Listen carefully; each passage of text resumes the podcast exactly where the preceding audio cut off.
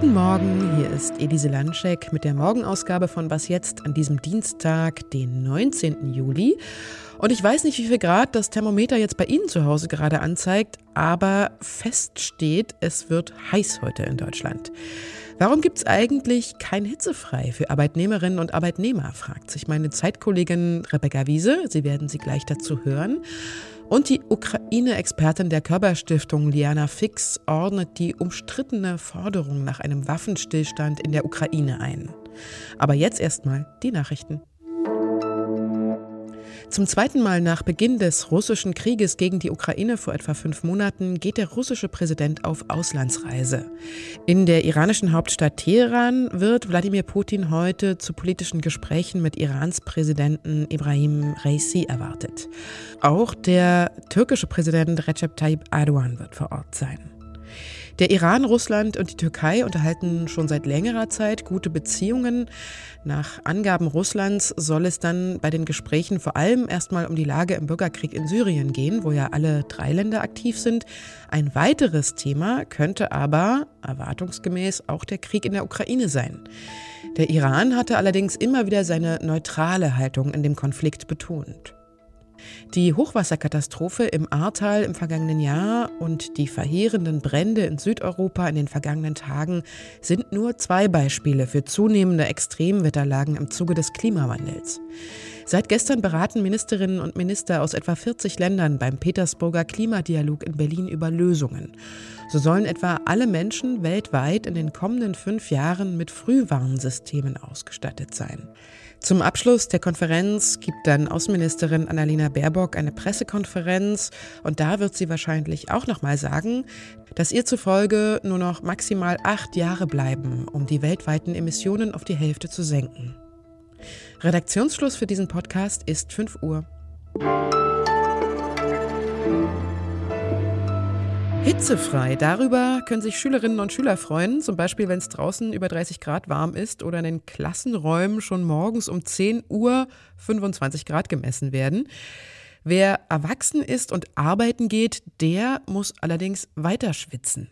Die Gewerkschaft Verdi hat da jetzt einen Vorstoß gewagt und hitzefrei auch für Arbeitnehmerinnen und Arbeitnehmer gefordert, also konkret eine Verkürzung der Arbeitszeit, wenn es draußen zu heiß ist.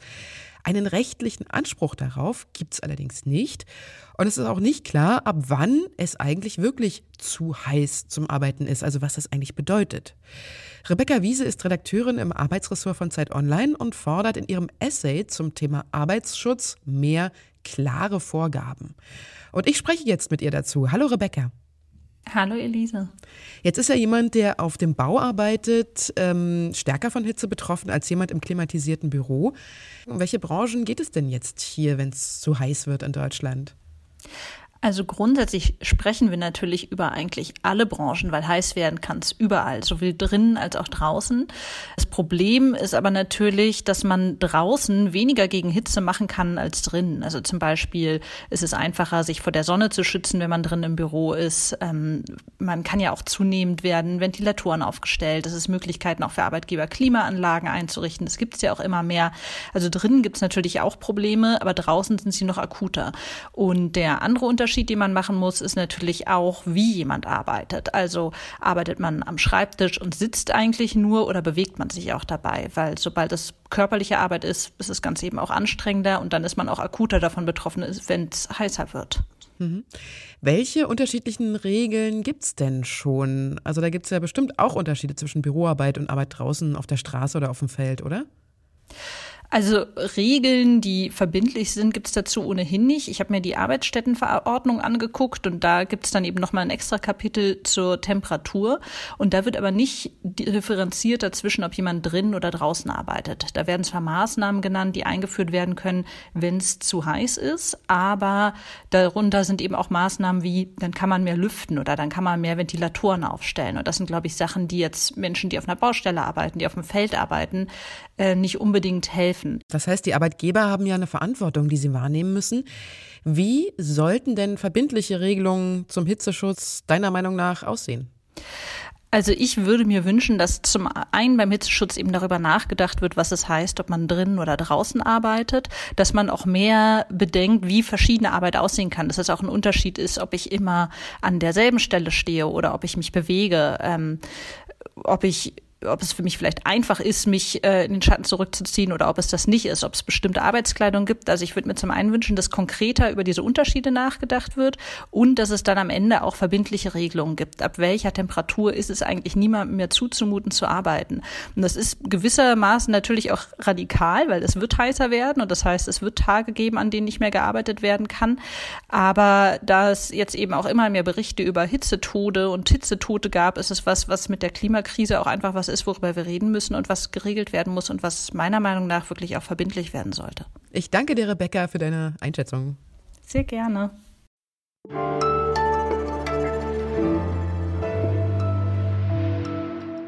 Und sonst so? Auf der Suche nach Themen für diese Rubrik stöbern wir, was jetzt Hosts ja immer mal so durchs Internet. Und ich habe mal geguckt, was für ein Jahrestag oder Gedenktag heute so ist. Und ich bin dabei auf die seltsamsten Einträge gestoßen. Die meisten kommen aus den USA. Heute, am 19. Juli, ist dort zum Beispiel der Streck die Zunge raus Tag, Stick Out Your Tongue Day. Außerdem ist dort der Tag des Himbeerkuchens, der National Raspberry Cake Day und der nationale Tag des Daikiri. Und in Deutschland wird heute der Simson-Tag begangen zu Ehren der DDR-Zweitakter-Marke. Wer sich solchen Quatsch wie Himbeerkuchentag immer ausdenkt, habe ich mich dann gefragt und auch auf diese Frage eine Antwort im Netz gefunden. Das kann nämlich jeder und jede. Man braucht bloß eine größere Aufmerksamkeit im Netz zum Beispiel und irgendwann setzt sich der Tag dann durch. Das US-amerikanische Ehepaar Ruth und Thomas Roy hatten zum Beispiel schon über 80 kuriose Ideen für Aktionstage und diese sogar markenrechtlich schützen lassen. Zum Beispiel den Tag der sinnlosen Anrufbeantworter-Nachrichten am 30. Januar, den Ändere deinen Namen-Tag am 13. Februar und den Internationalen Tag der Frustrationsschreie am 12. Oktober. Es sei aber natürlich auch jeder und jedem unbenommen, auch an den anderen 364 Tagen im Jahr vor Frust mal ordentlich laut zu schreien.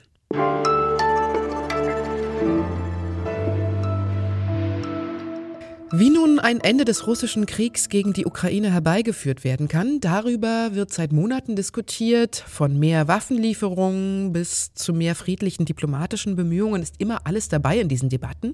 Erst Ende Juni gab es wieder einen dieser offenen Briefe, in dem mehrere deutsche Intellektuelle einen Waffenstillstand zwischen der Ukraine und Russland gefordert haben.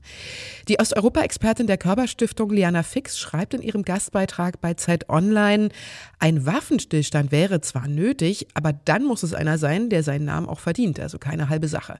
Und ich werde Sie jetzt fragen, was genau sie darunter versteht. Hallo, Frau Fix. Hallo. Waffenstillstand aber richtig fordern Sie. Wie soll das genau gehen? Ja, zuerst einmal sind die Forderungen nach einem sofortigen Waffenstillstand, die gestellt werden, die werden nicht funktionieren. Wladimir Putin hat diesen Krieg nicht gestartet, um sich nur mit der Hälfte der Ukraine zufrieden zu geben. Und er hat diesen Krieg auch nicht gestartet, weil es ihm nur um die Ukraine geht, sondern es geht ihm darum, die Ordnung in Europa umzuwerfen.